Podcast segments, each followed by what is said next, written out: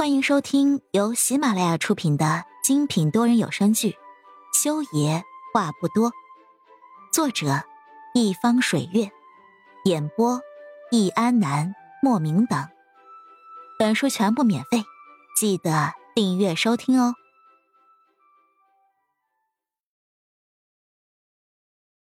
第五十四集，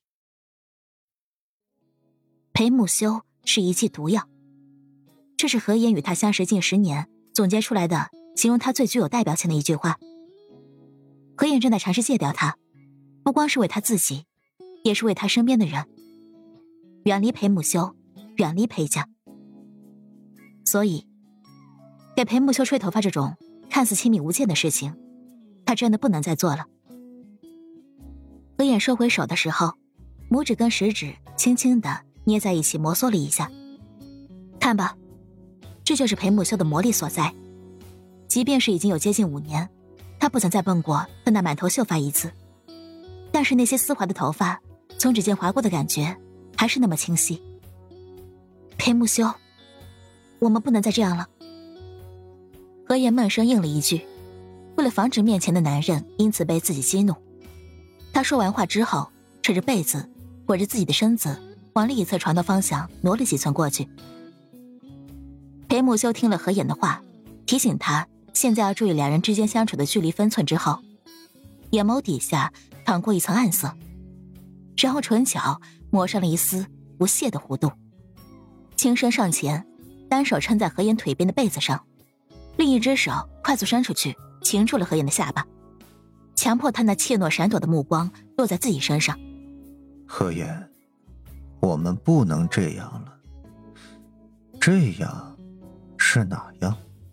裴木修的手指轻轻的往上，修长的手指抚摸过何影的红唇。此刻的她是完全素颜的，但是即便是这样，她还是很美。红唇粉亮充盈，自然微翘的弧度，能让人想要一口一口的细细品尝。裴木修没有用嘴去品尝，而是用手指一点点的探入，一寸寸的深入。是这样吗？裴木修的语气随意，深邃的目光淡淡的上扬，仿佛这样挑弄何言是一件极其有趣的事儿。何言感到了羞耻与不适，拼命的想要将他的手指从自己嘴里吐出来，只是他的下颚被男人两根手指擒得死死的，他的舌头根本使不上劲儿。但是他又不能咬下双颚，因为那样的话会伤到裴木修的手指的。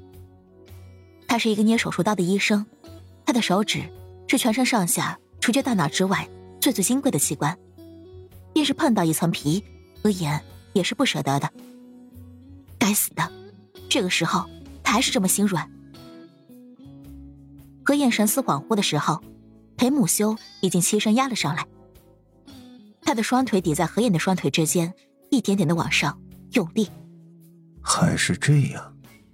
他的唇轻轻的在何言耳畔舔舐，逗弄着他的耳垂，那里是他最敏感的地方。何言快要受不了了。嗯，裴木修，你，嗯。何言的嘴巴被堵住了，说不出一句完整的话，因为裴木修的挑逗，他此刻发出的任何的声音都带有不正常的呻吟声，十分羞耻。其实你只要咬我一口，我就拔出来了。裴木修的手指还在深入，从何影的舌头上一点点的按压过去，挤压捏弄他那柔软的小舌头的时候，动作轻柔。何影瞪大眼睛看着裴木修，他说这句话的时候，嘴角分明带着坏笑。他是肯定了何影不会要他的，所以他才敢这么胆大放肆。他就是咬定了自己还爱他，所以才这么欺辱自己的。一瞬间，何影的双眼里浮上了雾气。本来通透莹亮的双眸染上了一层淡粉色，他是生气了，但是生气了也没有下口咬自己。裴木修觉得好笑，不过心情又不错了。我就知道你舍不得。裴木修的手指在何影的嘴里调皮的刮了一下他的口腔上壁，在何影受不住刺激要干呕出来的时候，他倏的一下抽出了自己的手指，何影立刻扭过身子。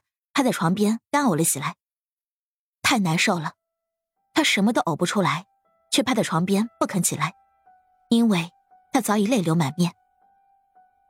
而这个时候，房间另一边床上的丽丽发出了轻哼的哭声。孩子醒了，也不知道是不是何燕对当年那个没有养活的孩子怀有愧疚，又或者是那个孩子的出现激发了何燕身上的母性。他现在一听到丽丽的声音，整个心肝都被吊了起来。特别是她哭的时候，何燕就感觉有东西在挖自己的心一样。丽丽哭声大了一些，何燕赶紧用被子蹭掉了脸上的泪水，起身从裴木修身边掠过，往孩子那边小跑过去。裴木修正在用手帕擦手指，动作细致而优雅。不过何眼只是扫了一眼之后，立刻将目光放到了裴丽丽身上。亲爱的听众朋友们，本集已播讲完毕，下集精彩继续，别忘记订阅哦。